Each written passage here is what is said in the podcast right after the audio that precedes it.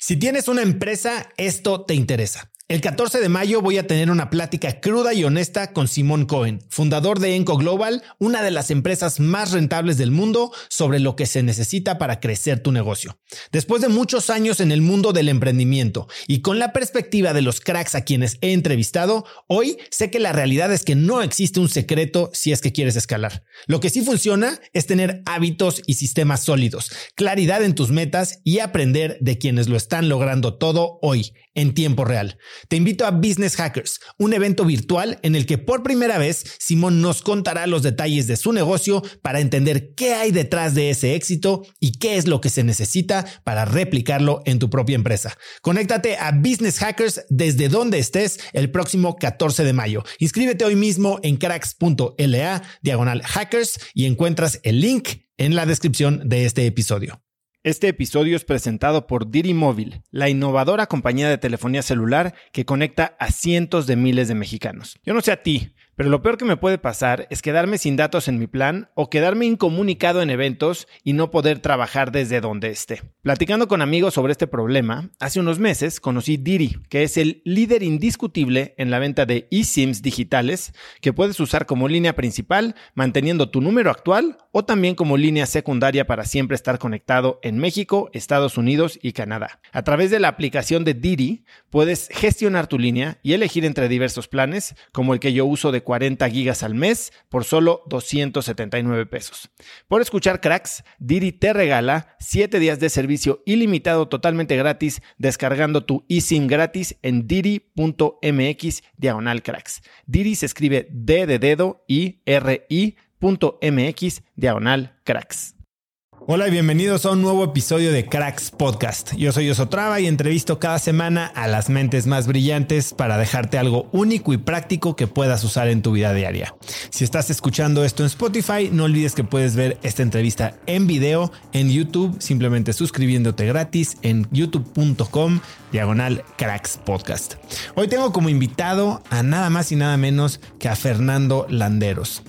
Lo puedes encontrar en Instagram como arroba chobi con B grande landeros. Fernando Ochovi, como es conocido, es presidente y fundador de la Fundación Teletón México y Teletón USA Foundation, dos instituciones dedicadas a la inclusión de las personas con discapacidad cáncer y autismo, así como la promoción de valores, derechos humanos, cultura y educación en México y en Estados Unidos. Además, Chovy es fundador de la Fundación Lazos, de Un Kilo de Ayuda, de Gente Nueva y más recientemente de la Fundación Freedom, una organización con el objetivo de combatir la trata infantil. Hoy, Chovy y yo tenemos una de las conversaciones más duras que me ha tocado tener aquí en Cracks Podcast. Hablamos de filantropía, hablamos de cómo perdonar una traición, hablamos de encontrar tu vocación, hablamos del impacto y la vida de más de 25 años de la Fundación Teletón y del terrible mundo de la trata infantil. Espero que esta plática, así como lo hizo en mí, despierte en ti las ganas de ayudar. Te dejo con esta muy sensible conversación con Chovy Landeros. Chovy, bienvenido a Cracks Podcast. Encantado estar aquí contigo. Muchas gracias. Qué orgullo tenerte aquí. Eh, sin duda alguna eres una de las personas que mayor impacto ha tenido en, yo creo que en temas de inclusión, de equidad, desarrollo en, y conciencia del desarrollo del, ecosistema de fundaciones. Digo, yo soy muy cercano a Piki Martínez y a Gerardo Gaya, mm. que conoces bien, y la verdad es que no, no, dejan de hablar maravillas de ti como un mentor y como la persona que ha abierto brecha.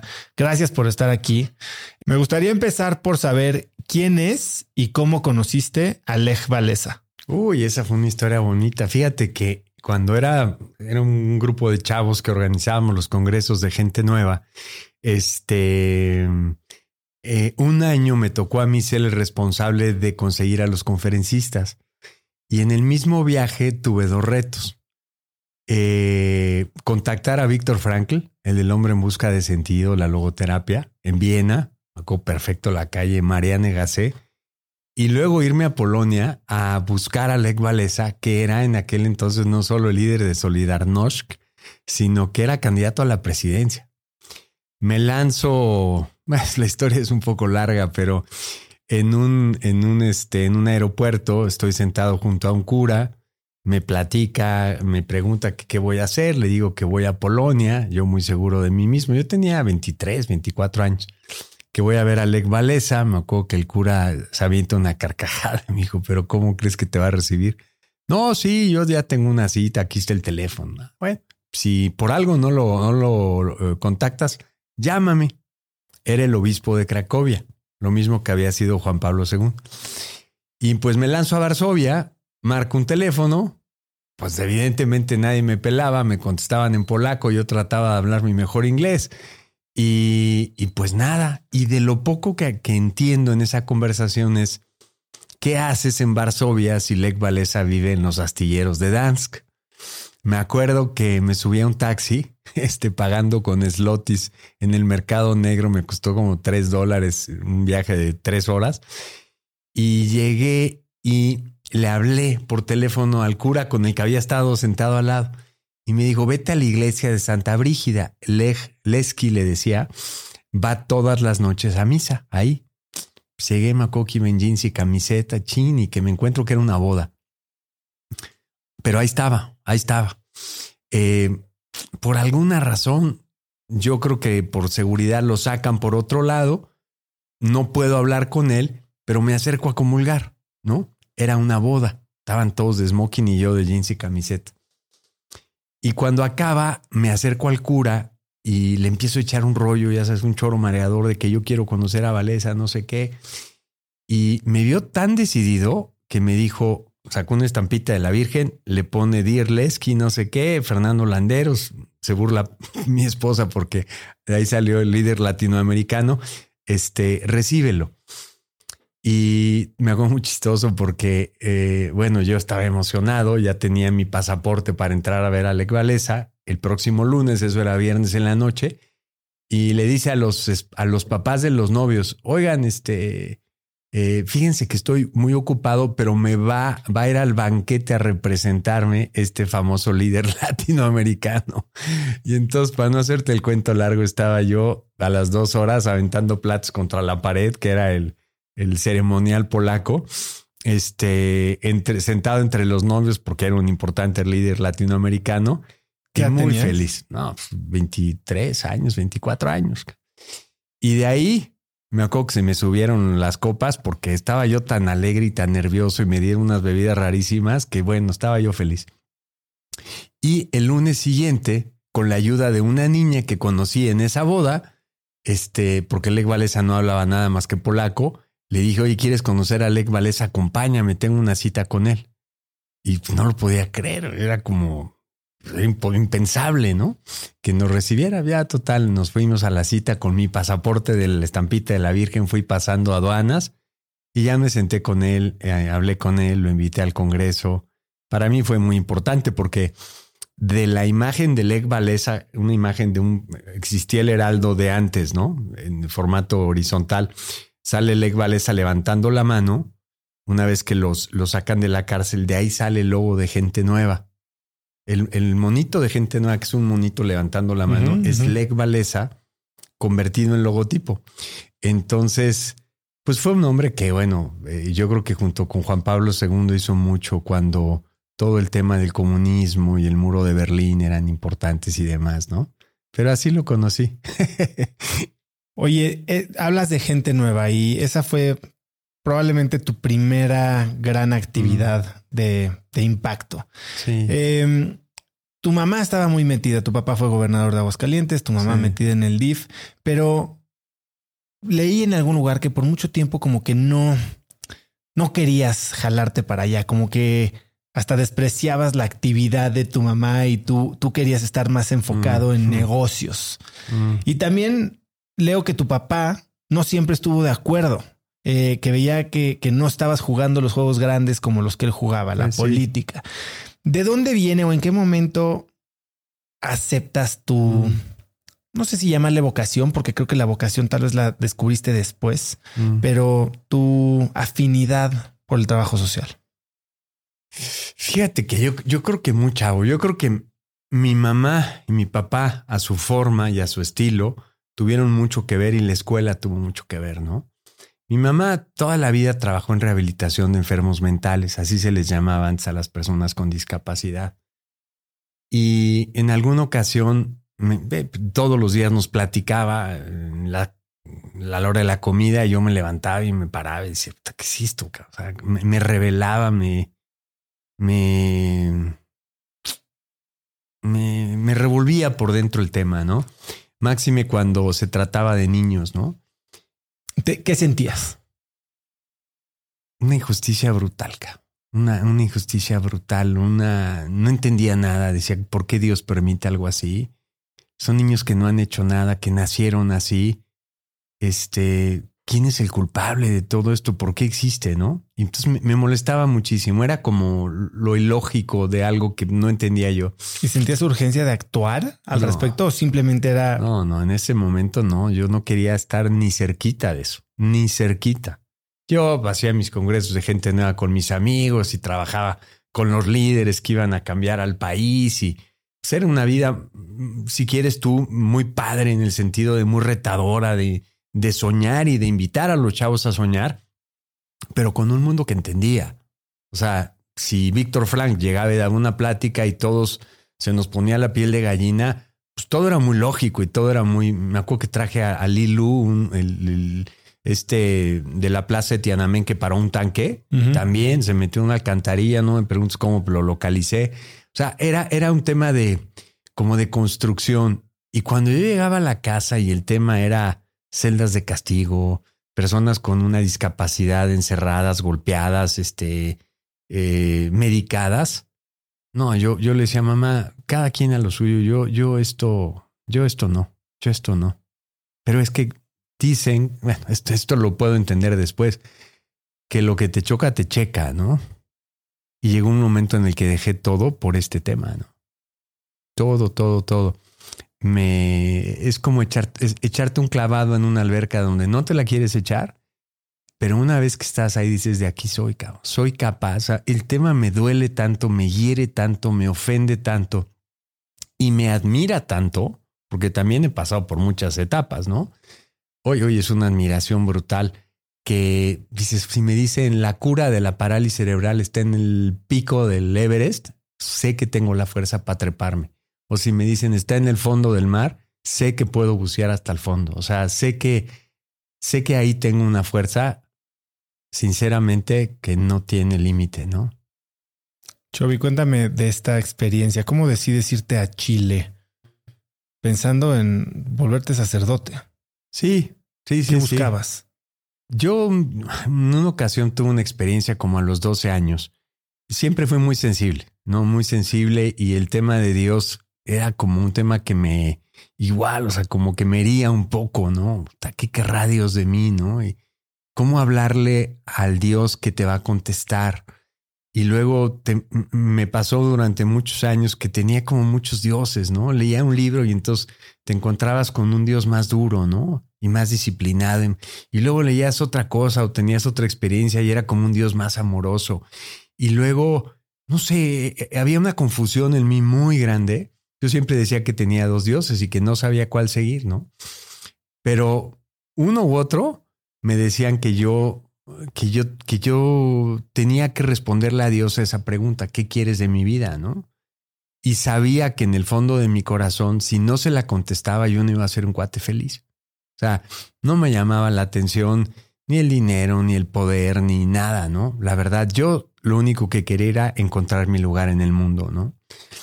Y pues, tenía un chorro de inquietudes. Escuela de legionarios, este, mi mamá muy religiosa, pero lo traía yo. Pues el tema lo traía yo.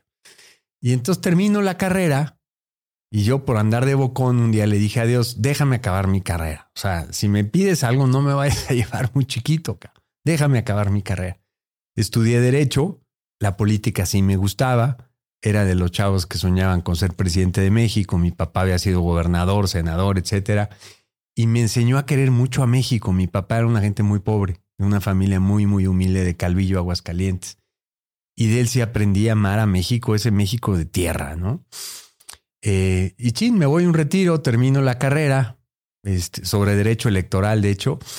Y dije, bueno, si Dios todavía le interesa, que me revoloté la panza, ¿no? Sí, güey.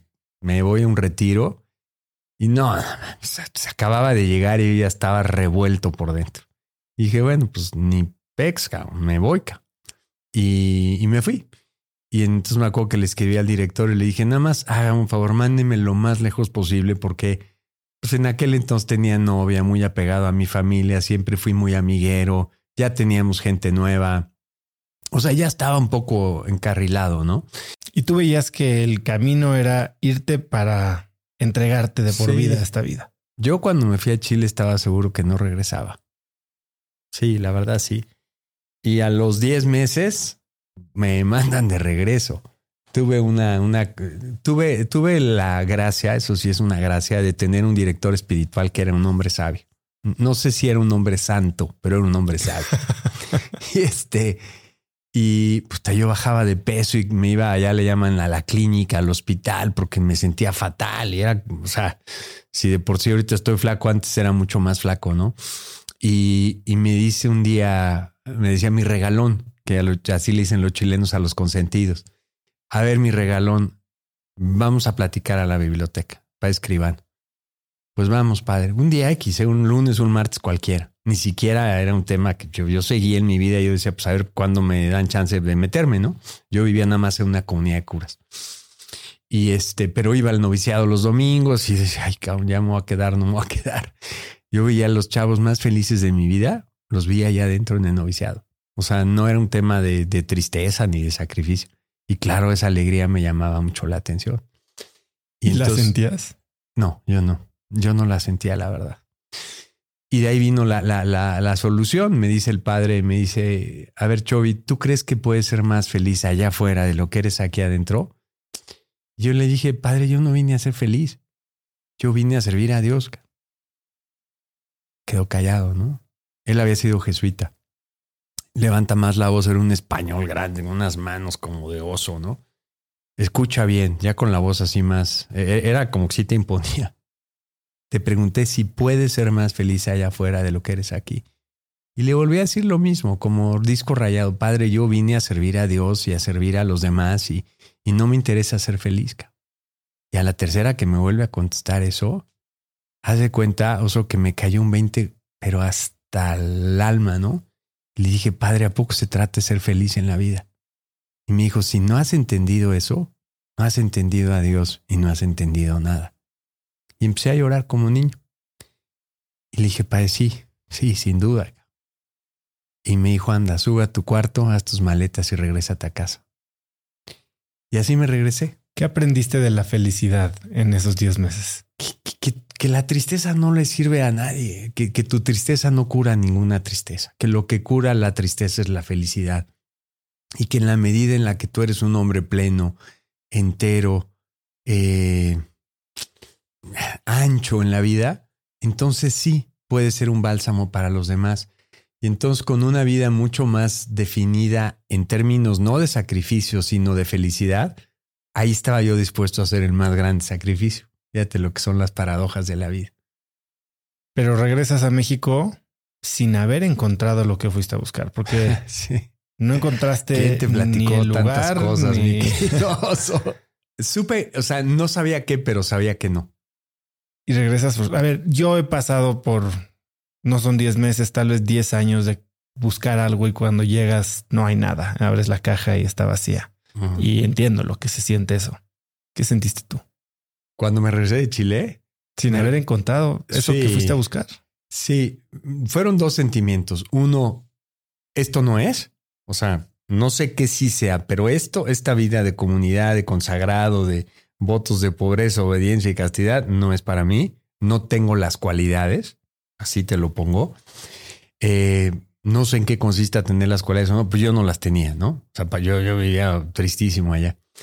Eh, y por otro lado, un sentimiento, un fracaso brutal, porque cuando yo me despedí de México dije, pues goodbye, hasta aquí llegué y pues voy a tener una vida muy cañona, pero, pero voy a ser un cuate entregadísimo a Dios y tal, ¿no?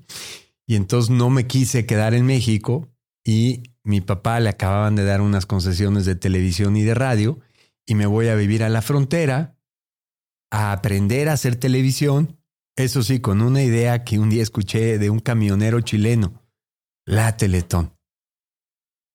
Yo me acuerdo que llegué a la casa. Oigan, fíjense que el, chofer de la micro habló de la Teletón. ¿Qué es eso? Y los padrecitos, ¿cómo no sabe, Chovi, qué es la Teletón? Es un evento que une a todos los chilenos en el Estadio Nacional, 80 mil gentes, niños con discapacidad. Y, ahí sí me emocioné cañón. Dije, wow, qué padre proyecto. Pero yo seguía en la idea que me iba a quedar allá, entonces como que lo metí en un cajón y se acabó.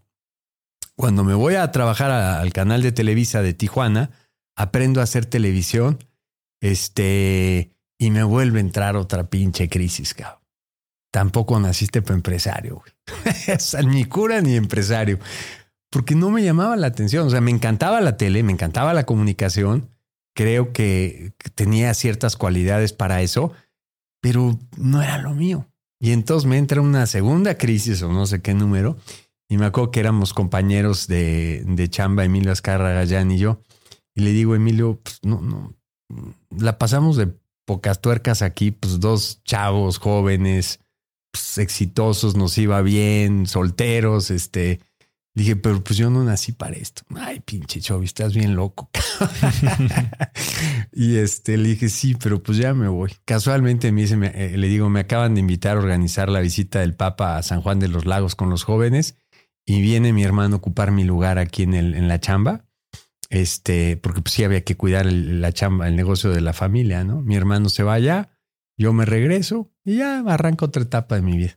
Oye, después la relación con Emilio que, forjaste ahí en Tijuana, pues abrió las puertas a lo que hoy conocemos como el Teletón.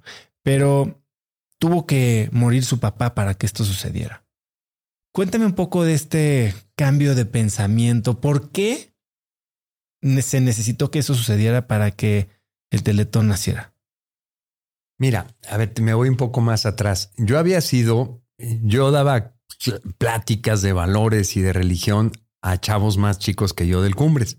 Yo estaba en prepa y estos chavos estaban en secundaria. Y del grupo al que yo le daba pláticas estaba Emilio, era, pues, él es del 68, es del 63, cinco años más chico. Estaba Pepe Bastón, eh, Felipe Lavé, Aureo Vaqueiro, muchos cuates, ¿no?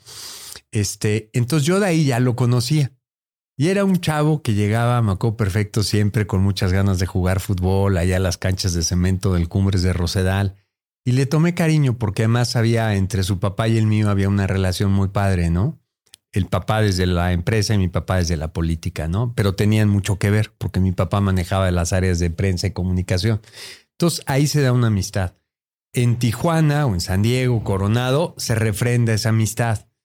Y yo creo eh, Emilio a veces no es tan expresivo con palabras, ¿eh? con hechos está muy picudo. Pero yo creo que le impactó un poco el que yo haya dejado todo por seguir un, algo que para mí era un llamado, ¿no? Sí, chavo, te repito, chavos, jóvenes, solteros, viviendo en San Diego, este, trabajando en una empresa que funciona. O sea, era como, güey, estás bien loco. Yo creo que eso le llamó la atención. Y, y luego él se queda en Tijuana, yo me regreso a México y yo empiezo a visitar Televisa porque habíamos fundado un kilo de ayuda, habíamos fundado Lazos, habíamos fundado Fundación México Unido y yo a través de Miguelito Alemán empecé a meter mis campañas allá dentro de Televisa. Pero vivía don Emilio. Y una vez, esto yo creo que ni Emilio Chico lo, lo sabe, una vez acompañado por un empresario, fui a ver a don Emilio Azcárraga, o sea, al papá, y le planteamos la idea de hacer un teletón. Y olímpicamente me mandó por las Coca-Colas. como diciendo, se van a robar el dinero. Esta, ese día no jala, no funciona. Me acuerdo que me empezó a hablar de un teletón de Paco Malgesto, que donde quedó la bolita y fue un escándalo. Puta, me acuerdo que me regresé bien triste y dije, bueno, pues ni hablar. Pasa el tiempo, se muere el señor Azcárraga, Emilio se regresa de Tijuana, asume la presidencia. Yo a don Emilio no, puedo decir que lo conocí, eh, pero Emilio, chicos, sí. Y Emilio es un cuate bien mexicano, quiere muchísimo a su país, y me acuerdo que regresó con un léxico bastante curioso y me dijo, mira, pinche Chovi, este, Lo único que sé es que yo le voy a dar a esta empresa un giro mucho más humano de lo que tiene hasta ahora. Estábamos bien chavitos. Pues yo tendría 31 años, 32 y él tendría veintitantos, 27, no sé. Y me dijo, ¿sabes hacer tu pinche teletón? Le digo, pues bueno, bien chile, más o menos algo sé. Cuenta conmigo. Vete a ver a don Francisco a Miami. A don Francisco, o sea, don Francisco era la figura, ¿no? De Sábados Gigante. Órale, vaca. Y ya, me lancé, me fui a verlo, luego me fui a Chile otra vez. Regresé y le dije, ya sé cómo hacer un teletón. No tenía ni idea, pero, pero me sobraban ganas, ¿no? ¿Estás seguro? Yo, con jugador de cara de póker, claro que estoy seguro cómo hacerlo. No tenía ni idea. No tenía la menor idea. Súmate medios, súmate patrocinadores, un programa de 28 horas en vivo de la televisión. O sea, para mí era algo, dije, me vale, yo e, esto acababa de conocer una niña, Margarita, una niña con parálisis cerebral que estaba encerrada en un sótano. Quería que me contaras esa historia. La había escuchado muy brevemente y me gustaría saber cómo se da esa situación. que fíjate, Oso, el, el, sin que hubiera, eh, yo tenía otras fundaciones, pero no existía Teletón. Eh, de hecho, yo no quería que Teletón fuera por la, para la discapacidad. Yo seguía en mis temas de educación, educación, valores, liderazgo, todo eso, ¿no? Discapacidad, pero ni remotamente, Este, y un día me dicen que hay una niña que probablemente tiene una enfermedad que vive en la avenida Gustavo Vaz. Digo Gustavo Vaz porque ahí se construyó el CRIT años después. Y me ofrezco a ayudar.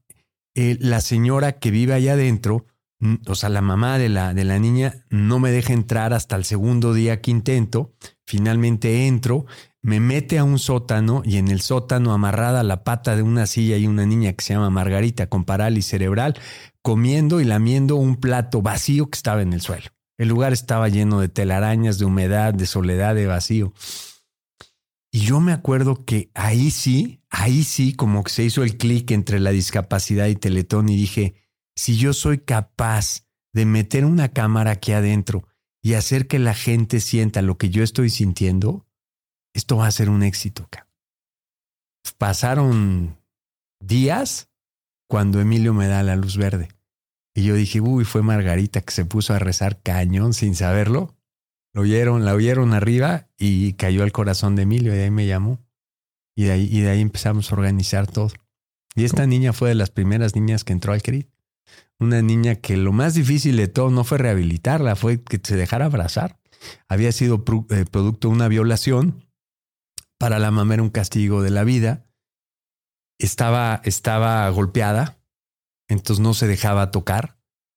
Y me acuerdo que la primera vez que me acerqué ahí en ese sótano, me aventó como si fuera un gatito, o sea, un arañazo, ¿no? Este, cuando entró a, hidroterapia años después, estaba, toda golpeada. Este, yo creo que, yo creo que hay gente, deberíamos de ser todos, pero hay gente para quienes el dolor en un niño es intolerable. Y para mí es intolerable.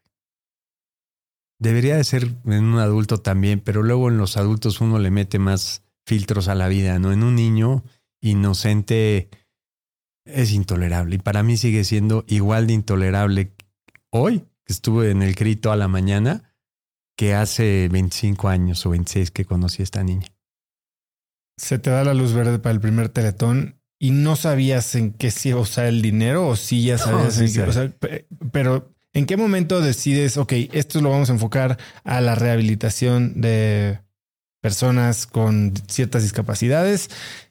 Y tú tenías el plan de construir el primer crit, un solo crit, 80 millones de pesos. Sí. Cuéntame de esa primera experiencia, del primer teletón. ¿Qué, qué fue más difícil de lo que te imaginaste? Una locura. A ver, la discapacidad tuvo que ver con ese encuentro en el sótano. Yo ahí descubrí, hablando de los dos dioses, que había dos dioses, uno en mi cabeza y otro en mi corazón. Y siempre había un debate entre uno y otro. ¿Cuál era ese debate? El debate era un dios que te hablaba en, en, en tus sentimientos, en tus emociones, en tu corazón, en lo que se te hace un nudo en la garganta, lo que te pone la piel de gallina, y un Dios muy aprendido, muy intelectual, ¿no? Eh, yo dije, no, no, no, o sea, este, la causa del teletón es esta, pero porque se me metió aquí adentro, no en la cabeza.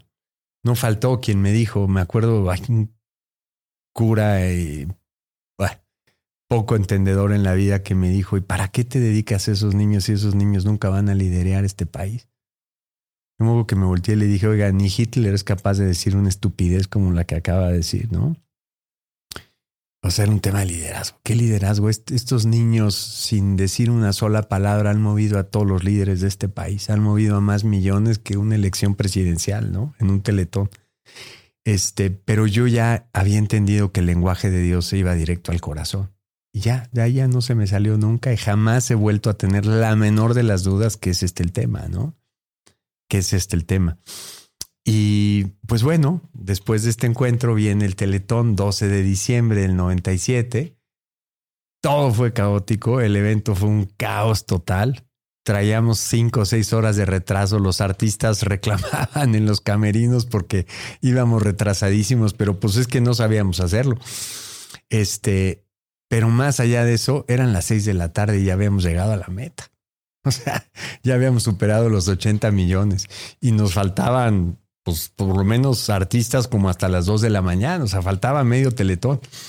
Y dejamos correr el evento, lo dejamos correr, pero ya con la tranquilidad de haber, de haber este, roto todos los récords de recaudación. Juntamos más de 200 millones ese año. Estábamos en enero y la gente seguía donando. ¿Qué pasó? Pues no construimos uno, construimos dos, dos crits porque nos alcanzó para dos. Si con 80 iba a construir uno con 200, Ahora sí que nos alcanzó para dos y copeteado, como decía Fox. Hoy llevan más de 25 años, son 26 centros. Eh, estoy construyendo el 25 y el 26. Un hospital, una universidad, un centro de autismo. ¿Qué, qué es lo que hace que el Teletón sea el, digamos, el, el network o la red de cuidados de este tipo más exitosa del mundo? A ver, en primer lugar, el apoyo de la sociedad. Porque, fíjate, el año pasado tuvimos 23 millones de donadores. Eh, sin eso, no habría absolutamente nada, ¿no? 23 millones de individuos. De individuos donadores. Estás hablando de pues, muchos millones de mexicanos. En haciendo algo que no es obligatorio, que no es un deber y que muchas veces uno puede meter la mano a la bolsa y sacar dinero, pero donar es un, es un acto que requiere de mucha generosidad, porque normalmente a la gente no nos sobra el dinero, ¿no? Te, te doy dos datos preciosos.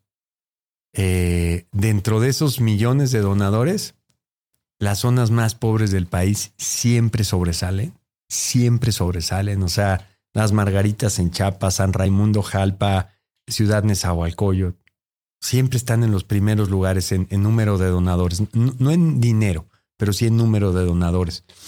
Y los niños, me acuerdo que la, en el primer teletón, arranca el teletón diez y media de la noche por ahí, estaban de conductores, no sé si te acuerdas, estaba Lucero, estaba Guillermo Ochoa, estaba Pedro Ferriz de Con, estaba Rebeca de Alba y estaba Emanuel que acababa de cantar, eran cinco.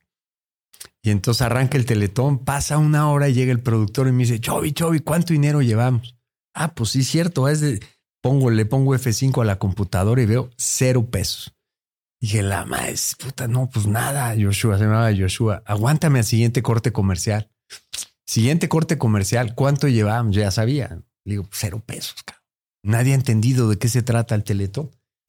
Entonces agarro en el corte comercial a los cinco y les digo, oigan, este, pues no, la gente no está entendiendo el mensaje, sean más claros y pues cuánto traen. y entonces dice Lucero, pues, pues yo dono 100 mil pesos y el otro 100 mil y el otro 100 mil y el otro 100 mil y el otro 100 mil. Dije, bueno, pues anuncien 500 mil pesos, 500 mil, pero no dijeron que eran ellos los donadores, era nada más para que la gente viera que ya estaba donando. Pasa toda la noche, toda la madrugada, Nadie nos ve en la madrugada. Digo, ya lo dejamos de hacer en la madrugada, pero lo hicimos muchos años. Nadie nos pelaba, nadie prendía la tele. Y como a las 8 de la mañana, el productor vuelve a preguntar. Y le digo, Joshua, llevamos 500 mil pesos. No llevamos nada. Pero fíjate esta historia. Pasa como dos horas y el director general de Banamex se llamaba Chubi. Bueno, Eugenio Subiría le decían Chubi y a mí Chobi. Entonces, oye, Chobi, que te habla Chubi. Puta, dije, seguramente algo pasó en un banco o algo. O sea, yo ya puras malas noticias toda la noche, ¿no? Y me habla, me dice, hola Chobi, ¿cómo estás? Era un güey muy serio. Este, un, un, un, güey, un, gran tipo, ¿no? Un gran tipo. Este, pero sí era rudo. Y me dice, Chobi, ¿estás sentado? Le digo, Chubi, ¿qué pasó, cabrón? No, no mames. Me dijo, no mames, lo que acabo de ver. Vengo llegando de la sucursal de Ciudad Nezahualcóyotl del banco y hay una fila de niños que le da cuatro veces la vuelta al banco. empecé a llorar, cabrón. Y el teletómetro empezó tic, tic, tic, tic, tic, tic, tic, tic, tic, empezando por Ciudad Neza. ¿Cuál Los crees niños que haya más sido? pobres. ¿En qué momento conectó? ¿Por qué tuvieron que pasar 12 horas para sí, que? Honestamente no lo sé. Lo único que sé, probablemente el viernes en la noche eran puros adultos viéndolo. Y los adultos pues, le metemos filtros a la vida, ¿no?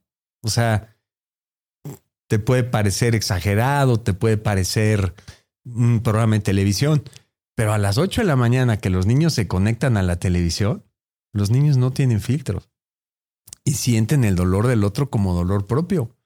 Entonces eran los niños pobres los que hicieron empatía con el proyecto y esos jalaron a todo el país. Esos jalaron a todo el país. Me gustaría hablar de la filantropía un poco, porque definitivamente en México no hay una cultura de filantropía. Muy poca gente dona recurrentemente. Hoy hablaba con una persona eh, española y allá también se tiene como la cultura. La comunidad judía divide prácticamente entre tres sus ingresos y uno es para, un, un, tercio es para donar.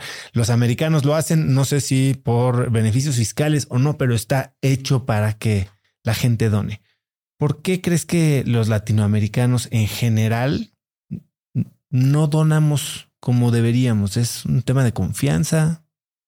Yo creo que, mira, el mexicano en un teletón o en un terremoto o en un huracán es capaz de quedarse encuerado con tal de ayudar a alguien. O sea, puedes meter a tu casa un desconocido y que viva contigo sin que sepa su nombre. Así somos los mexicanos. Pero somos de arranques. Lo que nos falta en la filantropía, como nos falta en todo lo demás, es constancia, perseverancia, orden. Somos muy emocionales. Pero si la emoción no va de la mano de una disciplina y de un orden, pues se vuelven llamaradas de petate, ¿no? Entonces, quizás en otros países son mucho menos emocionales, pero son mucho más constantes, son mucho más eh, ordenados, ¿no? Y en México no, desgraciadamente no. En México, yo creo que yo creo que Teletón ha ayudado en el sentido de que se ha construido, se han construido algunas generaciones de niños que no sé si todos los días, pero sí todos los años hacen su donativo. Porque la base de donadores de Teletón es como si fuera el voto duro de un partido. El que dona Teletón ha donado nueve años o diez años. Este es, sí es gente muy constante. Eso lo tenemos súper analizado por las bases de datos, ¿no? Eh, nos falta constancia y disciplina en todo, también en esto. Dame un poco de datos. ¿Cuántos niños ¿Cuánta gente? ¿Qué impacto ha habido gracias al Teletón? Mira, en diciembre, que fue el 25 aniversario, superamos los 700 mil pacientes. 700 mil pacientes. Ahorita debemos de estar, porque llevamos, ha sido un año muy, muy bueno, yo creo que como unos 750 mil pacientes. Eh, es lo que hemos, digamos, si, si solamente habría que quedarse con un dato de niños atendidos, 700, 750 mil pacientes, 3 mil empleados, 3 mil colaboradores. Eh, el 80% son doctores, médicos en rehabilitación, terapistas, psicólogos. Eh, pues 23 millones de donadores, 20 empresas patrocinadoras, 500 medios de comunicación unidos al Teletón. Eh, pues, ¿qué más te digo en resúmenes? este, bueno, mil chavos que han egresado de la Universidad del Teletón. Eh, hay un dato que me, que me encanta y este sí me, me, me prende porque me costó mucho trabajo. el hospital de cáncer infantil que tenemos es el hospital número uno en sobrevida en el país. Estamos 30 puntos arriba de la media nacional. En México se salva el 50% de los niños con cáncer solamente. En el Hospital Infantil de eh, Teletón de Oncología se salva el 82%. ¿no? Eh, y ese, ese, ese me reta porque cuando empecé a hacer lo del cáncer, me fui al San Jude, a Memphis, que es el número uno. Allá tienen 84 índice de sobrevida.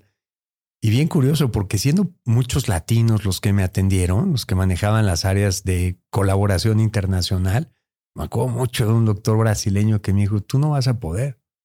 Nosotros llevamos 100 años haciendo este hospital, tú no vas a poder. ¿Cuántos billones de dólares tienes? pues ninguno, los junto cada año.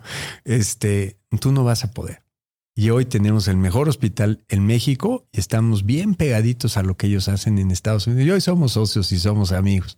Pero esa anécdota sí me caló, sí me enchiló en su momento, la verdad. Oye, cuéntame lo que hicieron en COVID. Em, ustedes tienen estos centros que pues no pueden usar en ese mm. momento, pero decidieron ponerlos a trabajar de otra manera y además ampliaron su manera de atender a su, a su base, vamos a decirle, a los niños utilizando nuevas tecnologías. ¿Cómo fue esta situación? ¿Qué aprendieron? Es que fíjate que de repente hay que cerrar los CRITs. Yo en un CRIT más o menos tengo al día 2.000, 2.500 niños de, bajas, este, con bajas defensas muy vulnerables y entonces aquello podría haber sido un contagiadero. O sea, hubiera sido un foco de infección nacional. Entonces decidimos cerrarlos y nos quedan dos preguntas. Uno, ¿cómo sigo atendiendo la rehabilitación? No sabíamos cuánto iba a durar el COVID. Además, nadie se imaginó que iba a durar tanto tiempo. Y entonces migramos de la rehabilitación a la telerehabilitación. No nos quedó de otra más que habilitar celulares de las mamás, de las abuelas, de las tías y con un sistema que nos inventamos ahí un poco tropicalizando este, una cosa que habíamos encontrado en Chile, eh, empezamos a telerehabilitar y salió increíble porque los papás que muchas veces llegan al CRIT son meros espectadores y se sientan a ver cómo trabajamos, aquí tenían que trabajar. Entonces la mamá se volvió terapista, la abuelita también, el hermano también, y se empoderó a toda la familia de los niños del Teletón. Entonces aprendimos eso, aprendimos lo que jamás pensé, que la rehabilitación podía ser virtual. Como siempre es un tema presencial, ¿no? Pues no aprendimos. Y hoy lo usamos, por ejemplo, en, el CRIT de, La Paz, donde las distancias son muy largas, en el de Sonora, en el de Chihuahua, usamos mucho la, la telerehabilitación para que la familia no tenga que transportarse siete, ocho horas, además del tiempo, el dinero que gastan en eso, ¿no? Eso ya llegó para quedarse. Y ahora en el que estoy haciendo en el, CRIT de la montaña de Guerrero en Tlapa, que obviamente ahí en la montaña, pues no hay un genetista, no hay un psiquiatra, no hay un urólogo, lo voy a hacer mediante telemedicina desde cualquier centro teletón hasta la zona más pobre de México, que es la montaña de Guerrero. Todo eso lo aprendimos en pandemia, ¿eh? Fue, dicen que Dios escribe recto con renglones torcidos. Pero por otro lado, empecé a oír que si el hospital inflable de no sé qué, que si había uno que habían inflable en el, en el autódromo. hipódromo. En el hipódromo, ¿no? El no sé qué del hospital de no sé. Y dije, pues es más fácil este, adaptar un CRIT que un estacionamiento. Si yo ya tengo todo, nada más me faltan ciertas tripas para, para, para las camas. Y entonces le pensé y le pensé y le recé y le recé mucho a Dios para que me iluminara tuvimos una junta de patronato, les dije, oigan, pienso que podemos prestar las instalaciones, están vacías, y que, y que pueden, se pueden adaptar los crits más fácil que todo lo que estoy viendo, que todo el mundo está parado de cabeza. Y metimos 500 camas, 500 camas en los centros Teletón. Con el Seguro Social trabajamos, ellos eran la bata blanca y nosotros éramos la bata gris. O sea, yo les ponía toda la infraestructura, instalaciones, luz, planta eh, eléctrica, este, seguridad, etcétera. Y ellos eran los que operaban. Yo, yo, no, yo no soy hospital en general, ¿no?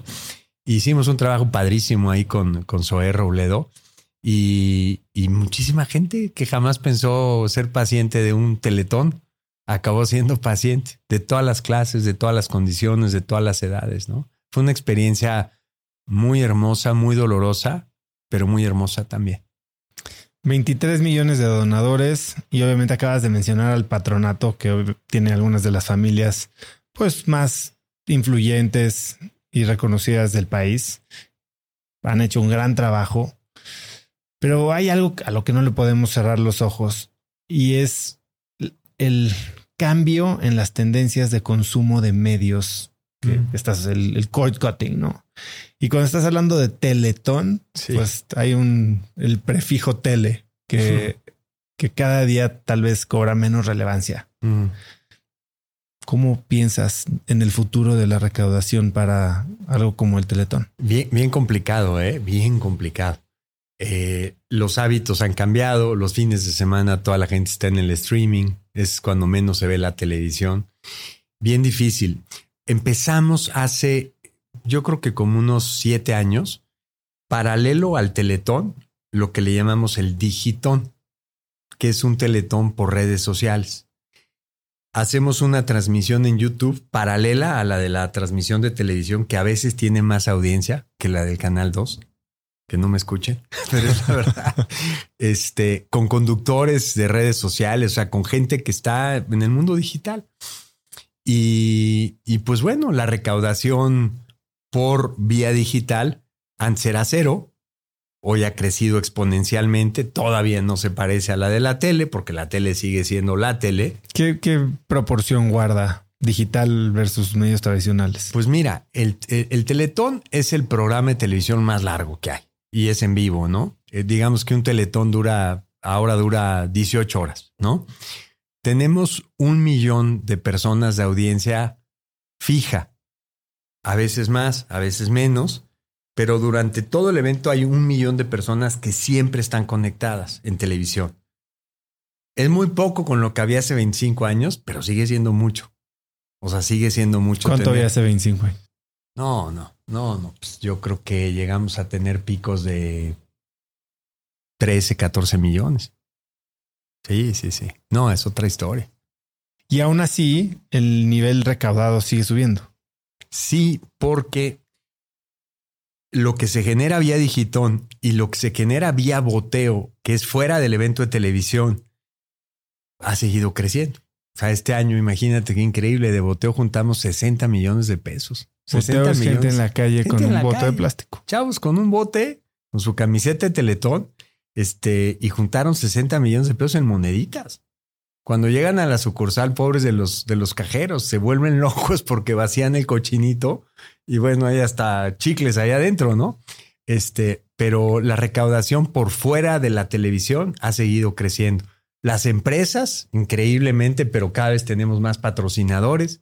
Entonces, pues bueno, unas por otras te tienes que adaptar y no te puedes, eh, caramba, entercar en algo que definitivamente pues, tiene un cambio de tendencia mundial desde hace muchos años, ¿no? Y además de esta iniciativa del Digitón que empezó hace siete años, ¿hay algo más que estés viendo? Sí. Eh, Eché a andar una iniciativa que se llama Padrinos Teletón, que es esta onda de si no te basta donar una vez al año y me quieres donar un poquito cada mes, 200 pesos al mes, éntrale.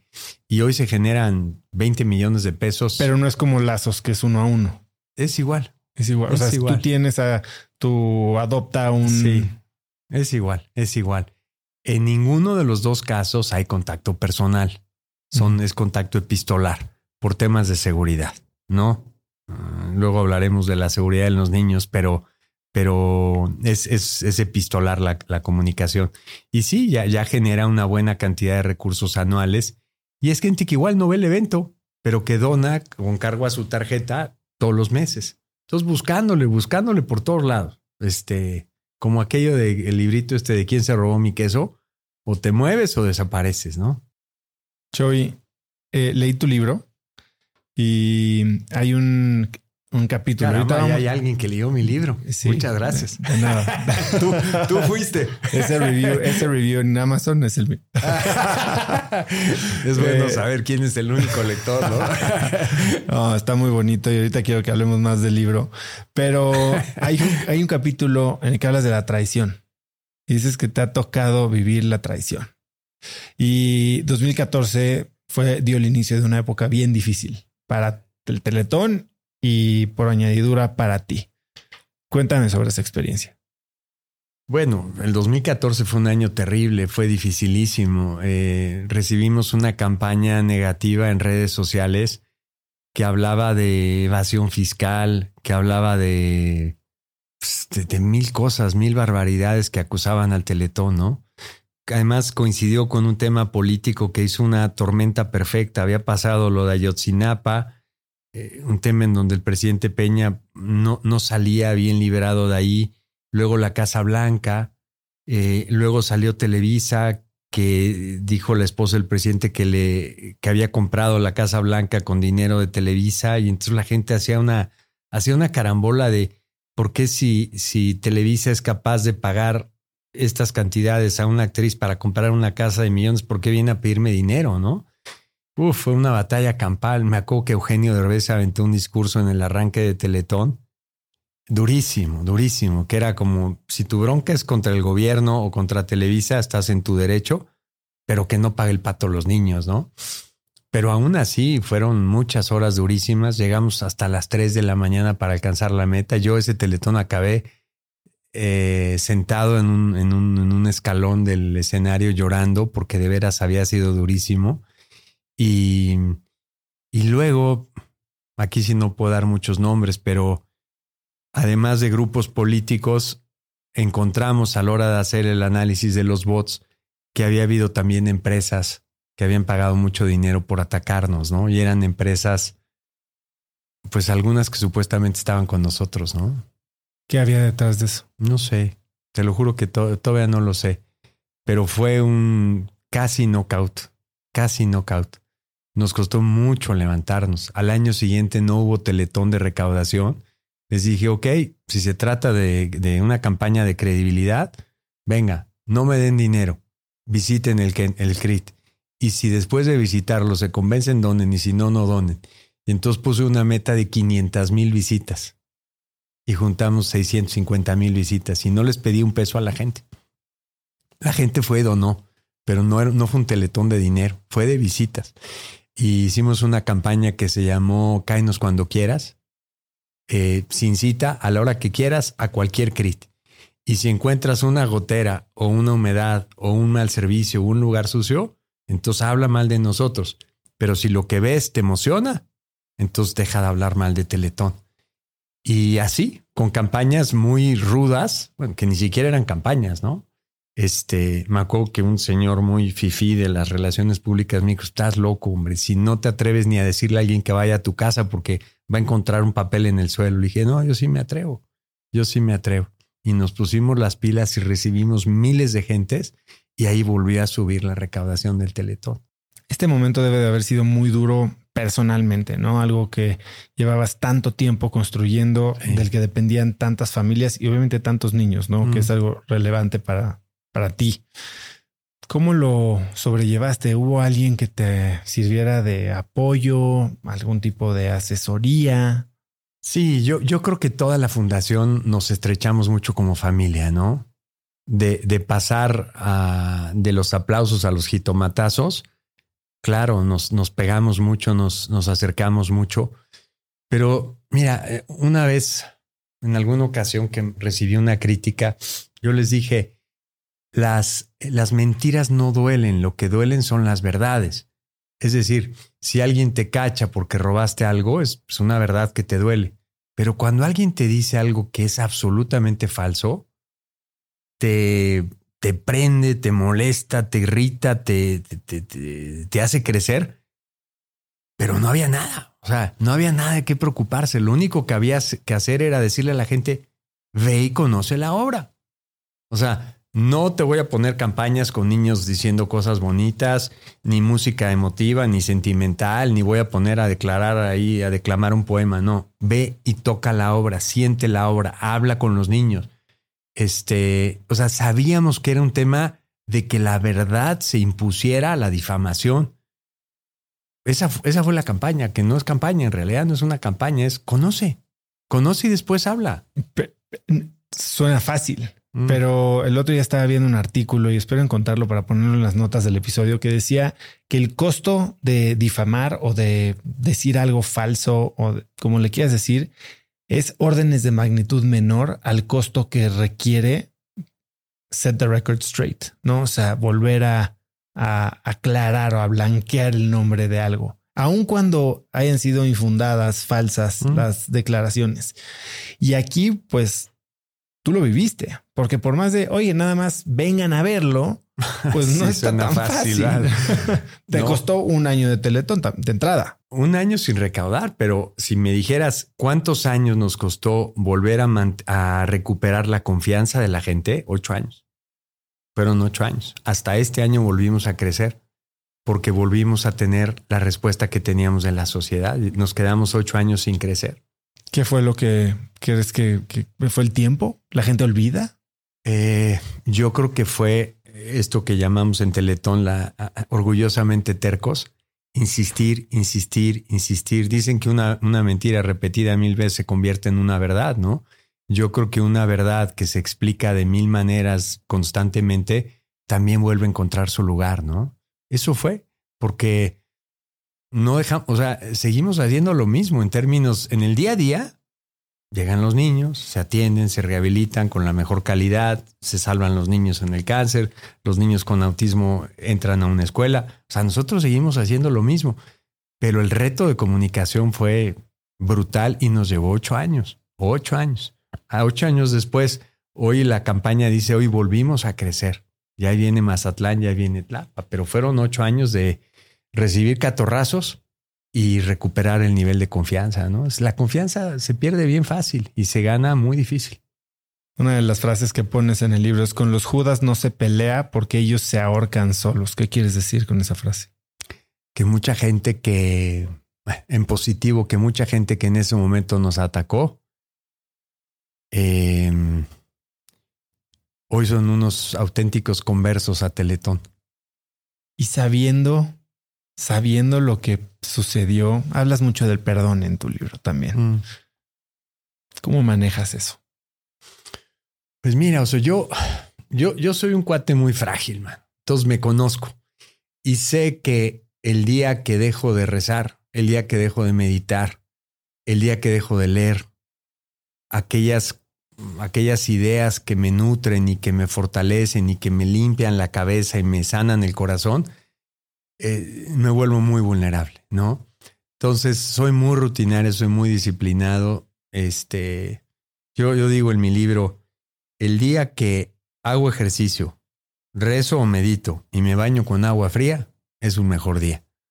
Y lo trato de hacer todos los días, porque mi chamba es muy demandante en muchos sentidos, ¿no? Por un lado emocional, más o menos un niño muere al día en el sistema Teletón. No es fácil lidiar con ese tema, no es fácil apapachar a una mamá que acaba de perder a su hijo. Tienes que estar bien para poder para poder decirle algo que valga la pena a una mamá, ¿no? Pero al mismo tiempo tienes que estar cuidándote de lo que publica alguien en Twitter, como nos pasó muchos años, o que evidentemente la administración sea una caja de cristal transparente, ¿no? Eh, jugar con los egos a veces de los artistas y de los conductores este, pues a veces tienes que, como dicen, eh, tragar este, sapos sin hacer caras, ¿no?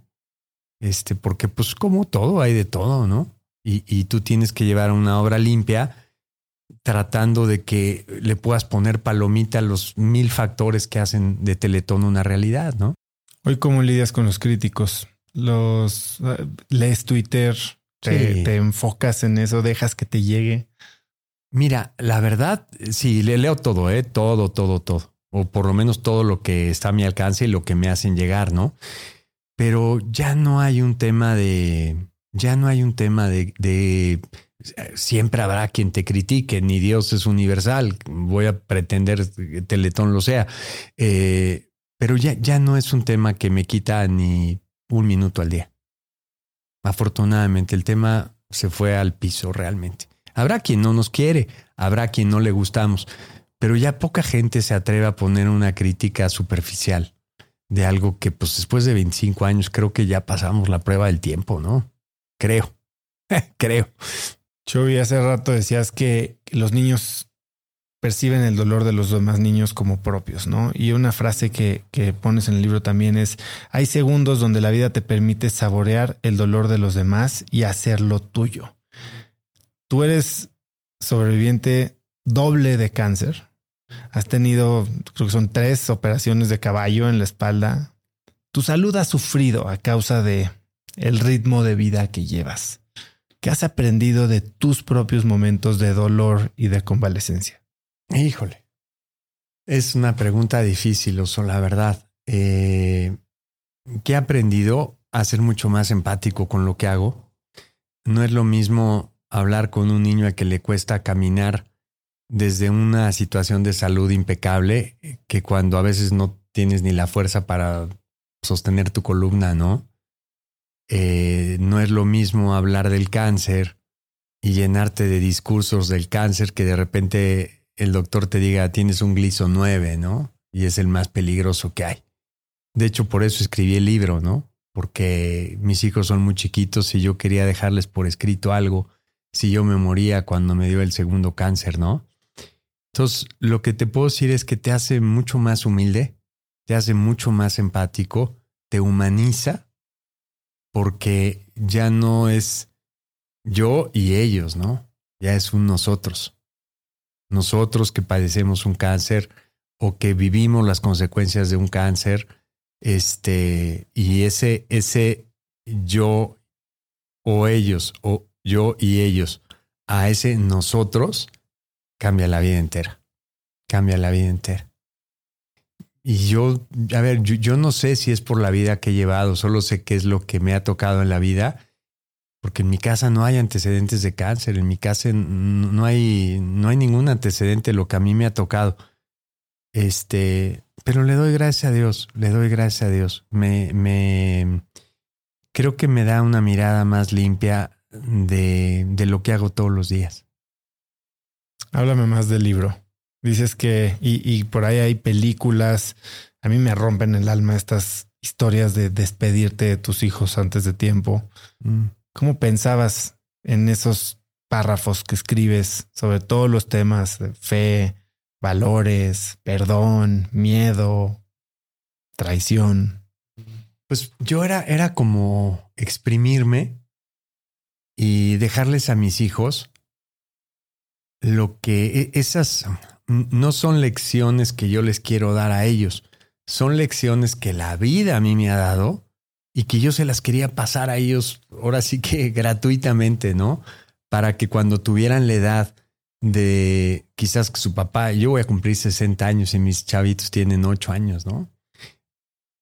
La ley de la vida dice que algún día no voy a andar por aquí y que ellos van a seguir siendo muy chiquitos, ¿no? A mí me hubiera encantado que mi papá me dejara un libro y que yo pudiera decir, ay, ¿qué, qué pensaba mi papá de, de la traición, no? Traición, ¿no? ¿Qué pensaba de Dios, no? ¿Qué pensaba de... Tengo un recuerdo vago de mi papá, pero dije, no, yo no quiero que a mis hijos les pase eso y me puse a escribir, me puse a escribir. Y no está, no es que esté todo lo importante de la vida, pero sí está todo lo importante de mi vida. Eso sí, ahí está.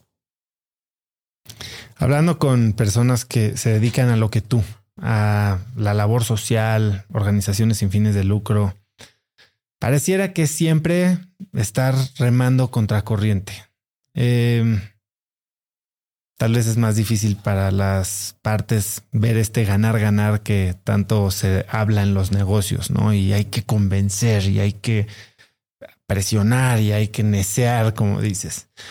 Y, y hay muchas veces que para algunos puede ser difícil encontrar esa fuerza para seguir, ¿no? ¿Cuándo, dónde se marca esa línea? Porque tú tienes una vida, tú decidiste no entregarte, digamos, al celibato y a la vida del monasterio, ¿no? ¿Por qué? Porque quieres tener una familia también. ¿Dónde está la línea entre trascender y cuidar de ti y de tu familia? Eh, a ver, yo, creo que el, eh, uno no debe de contraponer las dos cosas, ¿no? No es una u otra o a qué le dedico más, sino eh, hoy el motor más grande de mi vida son mis hijos. Si yo era sensible a los niños, hoy que soy papá, son mi tanque de oxígeno, son mi inspiración, son mi luz, son mi alegría, son mi... Uf, ¿qué te puedo decir? No, no, hay nada que se compara a lo que siento con mis hijos. Y en momentos difíciles que han sido básicamente los últimos tres años, son ellos los que me han sacado adelante. es mi familia lo que me ha sacado adelante, ¿no? Paola ha estado conmigo al pie del cañón junto a mí en todos estos momentos. Em, es gracias a ellos que yo puedo hacer lo que hago, ¿no? No es a pesar de ellos ni en contra de ellos. Me encanta que mis niños ahorren todo el año su cochinito. Eh, les tengo una dinámica que ya me salió muy cara. porque les doblas la. Les doblo, sí, les digo, a ver, tú juntas cinco mil pesos para los niños y yo te doy otros cinco mil.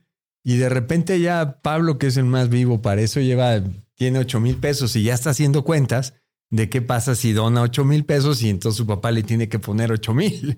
Es un vivo ese malvado.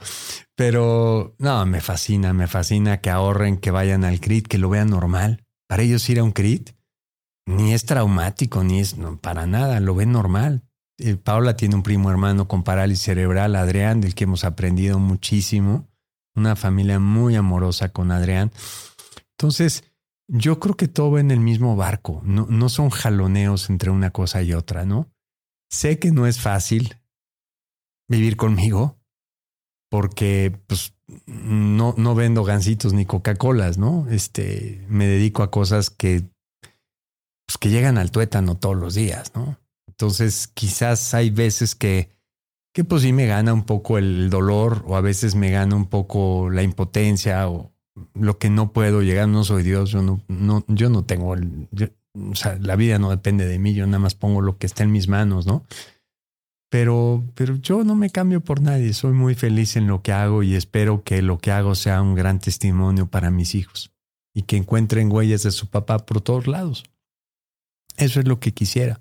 Que si un día a los 50 años viajan a Tampico, ah, pues fíjese, aquí su papá, no sé qué, este, me ayudó con esto, o fíjese que me casé, o tengo un trabajo, o esta prótesis me la dio el teletón, o que igual un niño que se salvó de cáncer. Tengo un sobrino que, que se echó tres años eh, con leucemia en el hospital, ¿no? Y hemos, la verdad, le hemos pasado mal, los papás sobre todo, pero la familia alrededor se llama Leo. Si Leo algún día, el día de mañana, este, recuerda que los primeros años de su vida fueron rodeados de amor, de, de, un grupo de colaboradores de bata amarilla y morada y de muchos mexicanos que le construyeron un hospital, yo me voy a sentir muy feliz porque creo que el sentirse querido, el sentirse amado, es lo que te da, es lo que te da el centro en la vida, ¿no? Y yo creo que lo hemos sido para miles de niños. Y no conforme, empezaste otra fundación. ¿Cuántas tienes ya? ¿Nueve? ¿Diez? Este, no, no las he contado, pero sí empecé otra fundación hace unos cuantos meses, sí. Háblame de Freedom. Es que, mira, yo, yo juré que pues ya, ya, ya, ya, ya había acabado mi cuota y que con hacer lo que hacía era suficiente. Y han llegado proyectos en estos años y lo rebota mi cabeza o mi corazón. Dice, está bien, pero no es para mí, no es para mí, no es para mí. Cuando llegó este tema del, del abuso y de la trata sexual infantil, Eduardo Verástegui hizo una película que se llama Sounds of Freedom y Eduardo fue conductor de Teletón muchos años. Y un día me dijo, voy a hacer una película, vas a ver, vas a ver qué película. Es la vida de un policía norteamericano que se ha dedicado a rescatar niñas en todo el mundo. Y ya pasó el tiempo y de repente en la pandemia mi hijo me dice, hermano, ahí te va el link de la película. ¿Cómo, Eduardo? ¿Ya la acabaste? Sí. Y la vimos Paola y yo en Valle de Bravo. Terminó, le dije, no, algo tenemos que hacer. Porque el abuso y la trata sexual, para empezar, en un niño con discapacidad es triplemente riesgoso. Tiene más de 300% de posibilidad de ser abusado un niño con discapacidad, pues no se puede defender. Y segundo, pues resulta que ahora México es el paraíso del turismo sexual infantil y lugares como Cancún, Cozumel, Vallarta, ahorita estaba viendo un caso de Vallarta, eh, Tijuana, zona metropolitana, eh, se han convertido en, en, yo no digo en paraísos del turismo sexual, en infiernos del turismo sexual. Y si ya muchos malos, honrosos primeros lugares teníamos, que hoy México sea el número uno del consumidor número uno, que son los Estados Unidos, pues no me, no me podía quedar con los brazos cruzados y echamos a andar esta nueva fundación. ¿Qué es lo que están haciendo? ¿Cómo funciona? Cuatro cosas. Uno, prevenir. Decirles a las mamás que el enemigo está en casa. O sea, que si bien hay mafias peligrosas, el 70% de los abusos son cometidos por alguien del círculo cercano a la familia. Un padrastro, un tío, un abuelo, una mamá o un papá, un chofer, un profesor de gimnasia, un profesor de deportes. Eh, el 70% de los casos es de quien menos lo esperas. Y es lo más duro, porque si te falla tu familia, cualquiera te puede fallar. ¿no? El otro 30 entonces, prevenir. Eh, y esto es hablar con la mamá. Ah, tuve aquí a Julia Borboya ah, eh, hablando del, escudo de la dignidad y es algo que yo recomendaría a todos los papás acercarse a ella o tomar sus cursos y demás. ¿Cómo, ¿Cómo hablas de prevención con los papás tú? Mira, hemos hecho muchas cosas eh, en prevención.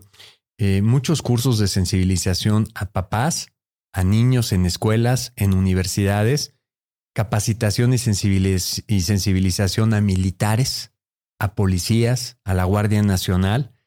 Acaba de terminarse una telenovela que tuvo 3.5 millones de audiencias solamente sobre trata, la telenovela estelar de Televisa, la de 9 y media, 10 y media. Eh, eh, nos metimos con los 15 mil misioneros que en Semana Santa se fueron por todo el país. Los preparamos también para que detectaran casos de abuso sexual. Tenemos una campaña de voceros con gente muy valiente como, como Mar Chaparro, como Maki. Veo que tienes ahí el libro de Daniel Javif, este, como em, eh, Sofía Escobosa, em, Dana García. Em, es una campaña que habla sobre este tema en redes que está teniendo su, su buen éxito. Luego, por otro lado, hacemos oso lo más, lo más duro, que es la intervención. Aquí no puedo hablar mucho porque justamente se trata de, tener un perfil bajo, pero hemos equipado a una fiscalía generalmente eh, en la zona de Quintana Roo con oficinas, equipos, software, sistemas, eh, recursos económicos, privacidad, para que esta fiscalía de la cual se derivó la primera unidad en contra de la trata sexual infantil en el país, haga su labor de captura de pederastas. Y llevamos, y me da muchísima alegría decirlo, llevamos 34 niñas rescatadas en los últimos seis meses, niñas entre 7 y 8 años, que eran violadas entre 5 y 10 veces al día. 5 y 10 veces al día. Llevamos 34 niñas. Ahora eh, viene, bueno, un tercer punto es la rehabilitación. Hay que rehabilitar esas niñas. Es como un, Imagínate, es como un espejo que se cae al suelo, que se parte en pedacitos y tienes que volver a pegar las piezas sin que se note, ¿no? Entonces traemos un programa ahí con un grupo de psicólogos de la Anáhuac de, Cancún para rehabilitar a los niños. Y el cuarto objetivo es darle más dientes a las leyes, eh, las más difíciles, que si tú llegas a hospedarte a un hotel en, en Playa del Carmen, y eres un señor de 60 años y llegas con una niña de 4 años, tengas que demostrar el parentesco y entregues una identificación oficial del niño donde se vea que algo tiene que ver contigo, ¿no?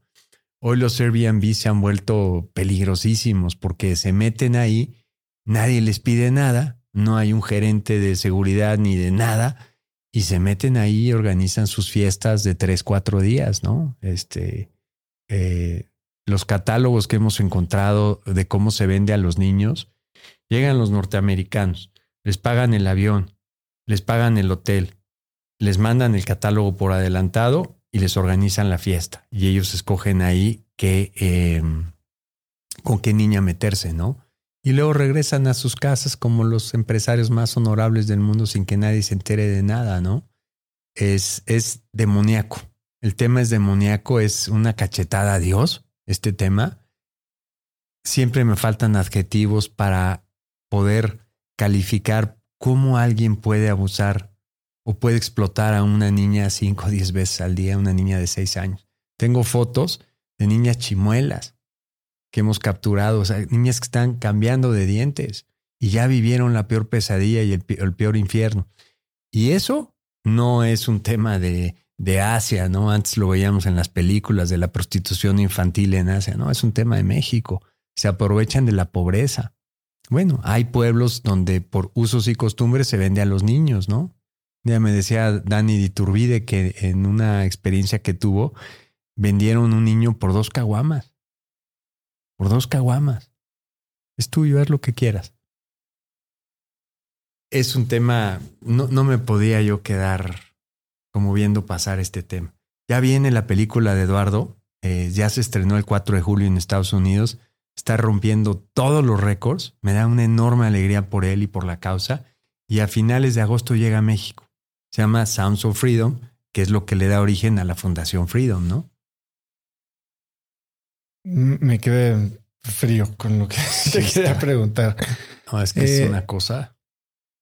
70% se da en casa, pero al mismo tiempo me estabas diciendo que es un tema de mafia sumamente poderoso que los líderes de las fundaciones que están trabajando eh, en contra de la trata tienen que muy frecuentemente salirse de México. Mm. ¿Qué más para que veas, no, no, no, no quiero ver. Para que veas el folleto. Así, así es como venden a las niñas. Así, tal cual. Esto se lo encontramos a un tipo. Este. ¿Estás de acuerdo que no hay este. No hay, no hay adjetivo para esto? Perdón, o te, te, interrumpí, pero es que el tema, el tema rebasa cualquier límite humano, ¿no? Eh, eh, ¿sabes? ahí, impresionante lo que Ahí se aplica lo de, ¿te acuerdas en el Evangelio que dice, hay de aquel que, que, eh, que escandalizare a un niño, más le valiere que le ataran una piedra de molino al cuello y lo arrojasen al mar? Yo creo que aquí se aplica este tema, man.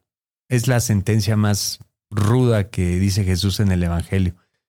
Pero si no es aquí, no sé dónde aplica, ¿no? Qué impresionante. No, no sé, no me puedo imaginar lo que decían esos mensajes. No, no, no, no, no es. Y este, y así es, es un tema en donde no nos vamos a dar por vencidos, vamos a, vamos a seguir haciendo la labor de prevención y la de intervención. Ahí tenemos que trabajar con las autoridades, es complicado, hay mucha corrupción, en las autoridades, en la policía, en las áreas de migración. Los disfrazan de niños Boy Scouts, los, los disfrazan de equipos de fútbol y se los suben a un avión. Bueno, estamos trabajando mucho con líneas aéreas. Las aeromosas, eh, en, un, informe con la gente de Aeroméxico, eh, lleva este año, si mal no recuerdo, 64, 65 casos detectados arriba del avión. ¿Y qué se hace? En ese momento. Se el, o sea, cuando dan el pitazo a seguridad y cuando aterrizan está la policía y empieza a pedir papeles, información y si no pueden comprobar la relación o la niña tiene una conducta nerviosa tal, pues se abre un expediente, ¿no? Le faltan más dientes a la ley, pero, pero algo ya se está haciendo. Sí, te deja sin palabras, ¿verdad? Y cómo, no sé cómo decir de esto, o sea, ¿Cómo evitas tener esto en la cabeza todo el día? Es que lo que... O sea, yo no, no sé, me eh. está costando trabajo hasta seguir la conversación. Sí. Mira, mi tranquilidad es que estoy haciendo algo por ello, ¿no? Lo que no podría, con lo que no podría vivir es saber que esto, que esto existe, que yo no hago nada, ¿no? Sé que a veces, más allá de mis capacidades físicas y a veces de la propia salud, cuando he agarrado una causa, la he agarrado y no hay día en el que no haya hecho mi 100%, ¿no? Y en este tema no es la excepción. Así como lo he hecho en Teletón, Fundación Freedom es bien chiquita, hay cuatro, cuatro empleados nada más, Teletón tiene tres mil, pero yo veo las cosas desde el final y sé que esta fundación puede llegar a cambiar el rostro de este tema en nuestro país. Y si el Teletón se está fondeando a través de estos eventos, el boteo, las donaciones, ¿Cómo lo está haciendo Freedom? Digo, ya me ven y me dan la vuelta porque todo el mundo se agarra la cartera cuando me acerco, caray. Pues no, amigos, empresarios, familiares, este, eventos. Estuve el viernes en, la función de Mamá Mía, nos van a donar una función a beneficio. Este, en Teletón se llama Padrinos, en, en Freedom se llama Ángeles de la Guarda. te vuelves un ángel de la guarda de un niño. Este, pues así. De un niño rescatado. Eh, es para los cuatro objetivos. O sea, yo lo que le digo es, conviértete en ángel de la guarda para que yo pueda hacer una labor de prevención y evitar que un niño sea, sea violentado, ¿no? Conviértete en ángel de la guarda para que yo pueda seguir formando a las policías. Conviértete en ángel de la guarda para que pueda seguir fortaleciendo a la fiscalía. Conviértete en ángel de la guarda para que yo pueda rehabilitar a los niños. Es un poco, no es tanto un uno a uno, porque todavía son pocos los resultados, pero es ayúdame a que yo haga mi labor en, los cuatro ámbitos de la fundación, ¿no? ¿Cuál ha sido la reacción de, sé que el gobierno en esta administración eh, tuvo un gran gesto para con el Teletón, ¿no? Y becó a, creo que son 14 mil niños. 20 mil. 20 mil osos, sí. ¿Qué relación o qué respuesta has tenido del gobierno, del Poder Judicial alrededor de, la iniciativa de Freedom? Híjole, hay gente muy sensible y hay gente que lo niega todo, ¿no? O sea, me ha tocado hablar con algún gobernador o gobernadora y decirle, señora, usted tiene un infierno en su estado, ¿no? No, eso no es verdad, es un estigma que tiene el estado. Pero si aquí están los datos, ¿no? Aquí están los lugares, los pueblos, los casos. Como todo en la vida, o sea, hay gente, a ver, siempre te encuentras gente buena, es lo primero que quiero decir. No, quiero decir que esto es una batalla sin cuartel donde va uno solo como llanero solitario. No, no es cierto, eso, es, son de las películas. Siempre encuentras gente buena pero también siempre encuentras gente que lo niega todo, ¿no? Este. Y lo niegan por complicidad, por simple no quererse meter. Yo creo que a veces por una razón y a veces por otra. Yo, yo creo que el tema es tan profundo, es tan denso. Hay tantas, los casos de gobernadores y casos de empresarios muy famosos en este tema se han hecho libros. se dio en Puebla, ¿no? Eh, en Puebla y en, y en Quintana Roo, ¿no? Este, hay mucha gente muy, muy metida, gente muy importante, gente muy influyente, gente con mucho dinero. A veces quien menos te imaginas está metido en esto, ¿no? Cosa que no pasa en otras causas, ¿no? Este, e, es complicado. Hay mucho dinero. Fíjate, el negocio de la trata en el mundo es de 150 billones de dólares si hubiera un dueño de la trata, un dueño de una empresa que se dedicara a la trata, sería el cuarto hombre más rico del mundo. Hay mucho dinero para corromper. Un agente de migración que gana 20 mil pesos, de repente le pueden soltar 200 mil pesos y tápate los ojos y deja pasar lo que quieras. Y sucede. Estamos trabajando también con los operadores de los aeropuertos, ¿no? Con las chicas mostradoras de los aeropuertos de diferentes líneas aéreas hay mucho dinero, hay mucha corrupción, hay mucha pobreza, hay mucha ignorancia y hay mucha maldad, porque este sí es un tema de maldad. Hablabas ahora de ángeles de la guarda y tú seguiste dedicado a tu vocación. Has dicho que la vocación es como recoger eh, migajitas de Hansel y Gretel, ¿no? No te llega de un día para otro. Y, y también cuentas sobre la revelación que tuviste en un viaje a Praga. Mm. Cuéntame de ese viaje. Uf, ese viaje fue, mira, me pongo chinito nada más de acordar. Estaba yo en esa búsqueda de Dios, este, y hice un viaje a Europa yo solo. Me fui a Edimburgo a un congreso de TED. Y después de que acabó el congreso, me regresé y pues, planeé ir al Ámsterdam, planeé ir a, a Praga, que no conocía. Y estando en Praga, como buen turista agarré mi mapita, vi que había una montaña donde había un monasterio y dije, voy a subir a caminar. Me, gusta, mucho estar solo y me gusta mucho la naturaleza y caminar y hacer ejercicio. y me perdí, me perdí. Y no nunca llegué al monasterio. Mensajes de la vida, ¿no? Este, nunca llegué.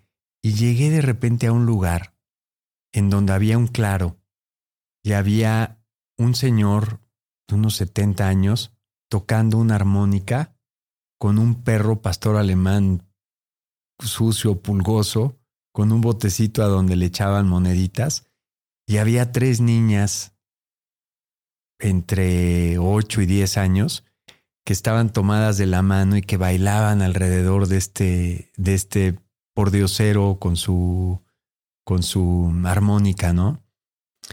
Y no te lo puedo, no puedo decirte qué pasó, solo sé que estando allá arriba, cerca de una, una escultura que se llama el Monte Petrino, que es como una réplica de la Torre Eiffel chiquita, de repente dije, o sea, todas mis dudas, todas mi, mis inquietudes, yo siempre he sido desgraciadamente muy racional, se diluyeron y yo sabía que, que, me habían caído todos los 20 en mi vida, que todas las preguntas que yo me había hecho en la vida en, en ese momento habían quedado resueltas. Esos dos dioses con los que yo tantos años caminaba por un lado y por otro, me había quedado perfectamente claro qué conceptos tenía tenían que sobrevivir y qué conceptos tenían que morir y desaprender, ¿no? Cuántas cosas aprende uno de chiquito que son falsas, ¿no? Y vives creciendo con ellas. Y me pasó algo bien curioso. Ya traía mi cámara, todavía era, no era de celulares, era de cámaras. Y empecé a tomar fotos. Yo dije, qué bien se está aquí, caray. Se me hizo de noche, llegué al hotel ya de noche, me tiré en la cama bien cansado, pero con una sensación de plenitud y empecé a ver las fotos en la pantalla. ¿Y cuál es mi sorpresa?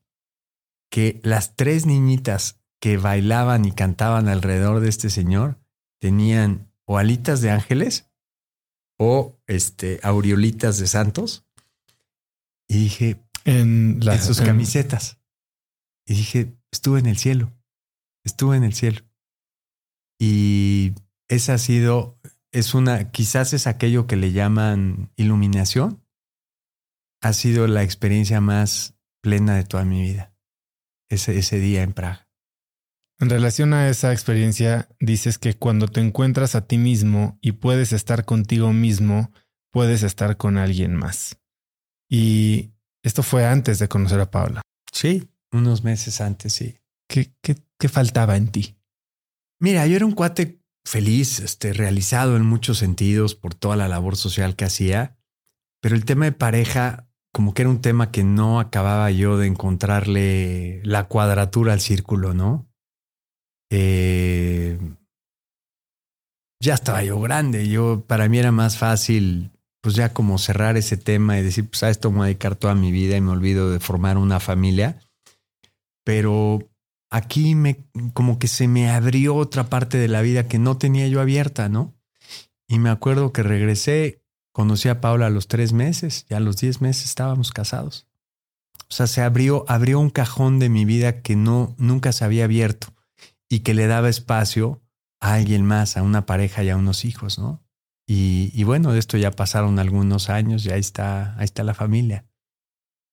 Durante tu carrera, desde que organizabas congresos a eh, gente nueva y después el Teletón y las innumerables fundaciones e iniciativas con las que has colaborado, eh, has tenido oportunidad de conocer a grandes líderes, ¿no? Tanto políticos, sociales, espirituales, entre ellos a la Madre, a la madre Teresa y, al Papa Francisco. ¿Qué es lo que has aprendido de, este tipo de gente? O sea, ¿qué los hace diferentes? Yo creo que la gente más importante eh, para mí la gente, que para mí es importante, porque quizás para otros pueda ser el empresario más rico del mundo, es la gente más sencilla y la gente más humilde, ¿no? Es la gente que más conecta con tu humanidad. Y, y pues me acuerdo la madre Teresa, la, vi una vez aquí en, en, Santa Fe, en los basureros de Santa Fe. Entré yo ahí de metiche y estaba haciendo su camita, ¿no? Con una sabanita así, toda raidita, toda pobrecita acomodándola y como tú y yo podemos ser una cama, pero ya con mucho cuidado, tal, ¿no? Em, que la gente más grande es la gente más sencilla. Eso es lo que te podría decir de lo que para mí es una gente grande, ¿no? Yo creo que sí hay algo que todas estas grandes personalidades tienen, es una capacidad de comunicación, de enrolar a gente y creo que es algo que compartes con ellos, ¿no? No, no cualquiera tiene 23 millones de donadores. ¿Cuál es la clave para este tipo de comunicación? Hablar desde el corazón, hablar con, hablar con la pasión, hablar de lo que te enamora, ¿no? no hablar desde la cabeza, sino hablar desde el corazón, ¿no? Cuando la gente habla desde la cabeza, te habla de estrategias y te habla de teorías y conceptos y, está bien, o sea, cada quien se vale y, además uno tiene que usar la cabeza, pues tampoco la inteligencia por algo no la regaló la vida, ¿no? Pero no, a mí la gente que me llega es la gente que habla de corazón y yo trato de hablar de lo que tengo en el corazón, porque es lo que me, verdaderamente me importa, lo demás me importa bastante poco, la verdad, bastante poco. En ese sentido sí soy muy de hacer a un lado lo que me, lo que me aburre, lo que no me interesa, lo que me da flojera, lo que no, no, no soy bueno para convivir con eso. Prefiero realmente rodearme de gente que es empática conmigo, con lo que hago, o yo soy empático con lo que ellos hacen. Y desde ahí, desde ahí habla el corazón, ¿no? ¿Qué haces para reconectar? ¿Qué haces cuando te estás sintiendo bajo de energía? ¿Qué haces por diversión? Por diversión. Eh, bueno, pues hacer ejercicio todos los días. Me gusta mucho. ¿Qué haces de ejercicio? Mira, antes corría. Me encantaba correr. Pero ahora con lo de la columna, camino. Entonces de repente, al rato voy a andar en bastón, ¿no? Primero corrí, luego camino. Este, pero de todas maneras, mi hora, hora y media diaria me resetea. Me resetea. Me, me estoy empezando a jugar golf. El viernes me compré mis primeros bastones de golf. Ah, prepárate para estar decepcionado el resto de tu vida. ya lo sé, cara, ya lo sé, cara. Y jugué, me invitó un amigo a jugar el sábado y según yo muy sacale punta con mis palos nuevos. Ah, bueno. Pero bueno, eso, eso me entretiene. Mi suegro me lleva a jugar y mi cuñado. Este, todo, el tenis me gusta, nadar me gusta, el nadar en el mar me, me encanta. Este, en general, todos los deportes me gustan todos. Ya no tengo tanta fuerza, pero todo lo que me pongas, más o menos ahí me defiendo. Estás a punto de cumplir 60. Sí, estoy a nada. ¿Qué, ¿Qué te emociona de los próximos 12 meses? O sea, cuando brinque los 60. Pues desde ahorita, dentro de 12 meses. no sé, o sea, la verdad no lo sé, cara. Soy re malo para mis cumpleaños. Yo cuando es mi cumpleaños apago el celular y me escondo hasta el día siguiente. Y ya cuando al día siguiente me felicitan, ya no, me, da mucha pena que me feliciten, no sé por qué, nunca me han gustado. Este, no lo sé, no, no, sinceramente no lo sé. Le, le pido a Dios ya en términos más amplios poder seguir haciendo lo que hago todos los días hasta el día que me muera, eso sí. No me veo jubilado, ni me veo retirado, quizás en otra posición. Ya empecé a buscar este, mis reemplazos en Teletón este, porque bueno, pues ley de vida, ¿no? No, no. Esta obra lo más, lo mejor que puedo hacer por esta obra es que no dependa de mí, ¿no? Que tenga alas propias, ¿no? Pero mientras tenga fuerza, desde una trinchera u otra, voy a seguir pegándole duro porque soy muy inquieto, no puedo dejar de... Eh, eh, aquello del orgullosamente tercos es un poco eh, espejeado en mí. soy un poco cabezón. Oye, ¿y cómo se ve una descripción de puestos para el siguiente Chovy en el Teletón? No lo sé. Ah, un, tema que empecé a, Te voy a decir por dónde empecé. Se me ocurrió una idea. En este tema, pues sí, importa mucho la comunicación, importa mucho el, el, poder contagiar a los demás, ¿no? Entonces, lo primero que se me ocurrió fue hacer un concurso oratorio entre todos mis colaboradores, entre los 3000. El concurso se llama Convénceme. Y lo que quiero, eh, normalmente pues uno tiene su mesa directiva, son gente no de mi edad, pero casi de mi edad, y pues no te dan chance muchas veces de escuchar a los demás, ¿no? Hay chavos de... Eh, eh, la, la fundación es súper millennial, o sea, el promedio son de 27, 28 años. Los quiero oír. Quiero ir al terapista de Yucatán y quiero, quiero que me convenza, quiero que me ponga la piel de gallina, quiero que me motive y quiero sentirlo, ¿no? Entonces, esta iniciativa fue para escuchar a los más chavos, digamos de 25 para arriba de la fundación, y ver, y ver ahí empezar a detectar quién trae una fuerza interior grande, ¿no? Porque es un tema de fuerza interior, o sea, no, es, no es capacidad de hablar, en realidad no es un concurso oratoria, es detectar quién trae ese fuego interior adentro, ¿no? Eso lo voy a hacer ahora en septiembre. ¿Y crees que eso, a ver, es necesario, pero no sé si es suficiente? No, es un primer paso nada más. Porque yo creo que para lo que tú haces, una cosa es poder comunicar tienes como varios stakeholders, ¿no? Eh, está tus 23 millones de donantes y después está el patronato y están los patrocinadores y están los 500 medios y cada uno con sus propios prejuicios, eh, agendas y demás, ¿no? Sí, es un primer paso nada más. O sea, a ver, lo que sí me queda claro es que si no hay fuego interior, no sirves para nada. O sea, ahí sí no sirves para nada, ni para uno ni para otro. Entonces, lo primero que quiero detectar es eso. Y después me quiero dar el tiempo de conocerlos, de entrevistarlos, de meterme más a su trabajo, de entender más su día a día. Y yo, esta es una obra donde Dios está metido hasta el tuétano. Entonces, tengo muy claro que así como yo llegué sin mayor estrategia a esto, va a haber la gente que va a tomar el reemplazo. Pero sí lo tengo pensado. O sea, eh, eh, conozco muchas fundaciones que su peor error puede depender de, su fundador y no lo voy a hacer. O sea, yo quiero que el día de mañana, cuando mis hijos sean grandes, estén ellos metidos o no, digan, la Fundación Teletón está cumpliendo 80 años. Ese será mi mayor orgullo, ¿no? Porque pues yo me acabo. Chovy, para cerrar, si pudieras escribir un mensaje en el cielo para que millones de personas lo vieran, ¿qué diría?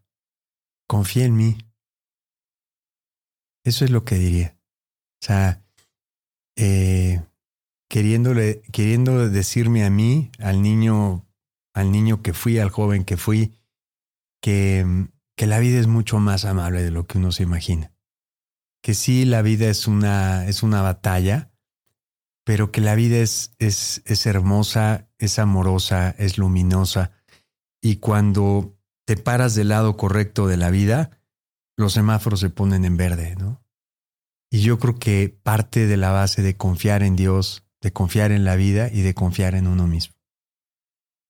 Chovy, es increíble ver todo lo que has construido, tener la oportunidad de oírlo de viva voz, de escuchar tu vida y tu pasión y tu sufrimiento, porque me cuesta mucho trabajo pensar en, en estar en contacto tan cercano y lo hablaba con Saskia Niño de Rivera, lo mismo un poco con Piki, lo mismo con Gaia, lo mismo. Es, es algo admirable. Eh, y, y, agradezco que gente como ustedes exista para hacer la vida de todos los demás mejor y cuenta con mi apoyo. Eres un crack. ¿Dónde puede la gente saber más de Teletón, ahora de Freedom, de comprar tu libro en Kindle. ya que se compre el segundo, por favor, o después de ti. bueno, Teletón es teletón.org. Ahí van a encontrar eh, la página y todas las redes sociales. Estamos en todos lados. Freedom es ffreedom.mx. Eh, También están, está, está la página y están todas las redes sociales. Y yo normalmente estoy como Chovilanderos en general en todas mis redes sociales. ¿Cuál es la que más usas? Yo creo que el Instagram, Chovy Landeros en Instagram. Yo creo que es lo que más uso por el momento. Chovy, ¿algo que quieras agregar? Nada, darte las gracias. Este, agradecerte mucho porque este, uno, uno cuando está de este lado sabe cuando quien te está entrevistando se metió a fondo para conocer la vida y poder sacar lo mejor de ti, ¿no? Y es, es lo que hoy sentí. Te lo agradezco mucho. Gracias por la apertura. Al contrario. Hubo momentos muy duros, pero también momentos muy inspiradores en esta plática con Chovy. Así que si te gustó el episodio, compártelo. Ayúdame a que este mensaje llegue a más gente utilizando el link cracks.la diagonal 237 o mandándole un mensaje en tus redes sociales, en WhatsApp o simplemente platicando con tus amigos sobre Cracks Podcast. También suscríbete a Cracks Podcast en Spotify o YouTube y también en Apple Podcast. Y si es ahí, califícanos con cinco estrellas para que más gente nos pueda encontrar encontrar. Puedes encontrar links a todo lo que mencionamos Chovy y yo el día de hoy en las notas del episodio. Y antes de irte, recuerda que si quieres recibir todos los viernes un correo de mi parte, es muy cortito, muy al punto, con cinco bullets, cinco tips que incluyen gadgets, frases, libros, documentales, restaurantes, sitios de internet, eh, artículos que leo ¿Qué me recomiendan mis amigos, mis invitados del podcast o que encuentro en internet y que creo que pueden ayudarte a tener una vida más productiva o a empezar una conversación más interesante el fin de semana? Puedes registrarte para recibir viernes de cracks totalmente gratis en cracks.la diagonal viernes. Cada semana más de 100 mil personas reciben este correo y entre ellos se encuentran muchos de mis invitados del podcast y algunas de las personas más interesantes y cultas que conozco, así que vas a estar en muy buena compañía. Puedes como te digo, gratis en cracks.la diagonal viernes. Eso es todo por hoy. Yo soy Osotrava y espero que tengas una semana de cracks. Si tienes una empresa, esto te interesa. El 14 de mayo voy a tener una plática cruda y honesta con Simón Cohen, fundador de Enco Global, una de las empresas más rentables del mundo, sobre lo que se necesita para crecer tu negocio. Después de muchos años en el mundo del emprendimiento y con la perspectiva de los cracks a quienes he entrevistado, hoy sé que la realidad es que no existe un secreto si es que quieres escalar. Lo que sí funciona es tener hábitos y sistemas sólidos, claridad en tus metas y aprender de quienes lo están logrando todo hoy, en tiempo real. Te invito a Business Hackers, un evento virtual en el que por primera vez Simón nos contará los detalles de su negocio para entender qué hay detrás de ese éxito y qué es lo que se necesita para replicarlo en tu propia empresa. Conéctate a Business Hackers desde donde estés el próximo 14 de mayo. Inscríbete hoy mismo en cracks.la diagonal hackers y encuentras el link en la descripción de este episodio. Este episodio es presentado por Diri Móvil, la innovadora compañía de telefonía celular que conecta a cientos de miles de mexicanos. Yo no sé a ti, pero lo peor que me puede pasar es quedarme sin datos en mi plan o quedarme incomunicado en eventos y no poder trabajar desde donde esté. Platicando con amigos sobre este problema, hace unos meses conocí Diri, que es el líder indiscutible en la venta de eSIMs digitales que puedes usar como línea principal manteniendo tu número actual o también como línea secundaria para siempre estar conectado en México, Estados Unidos y Canadá. A través de la aplicación de Diri puedes gestionar tu línea y elegir entre diversos planes como el que yo uso de 40 gigas al mes por solo 279 pesos. Por escuchar cracks, Diri te regala 7 días de servicio ilimitado totalmente gratis descargando tu eSIM gratis en diri.mx diagonal cracks. Diri se escribe D de dedo y R I.mx diagonal cracks.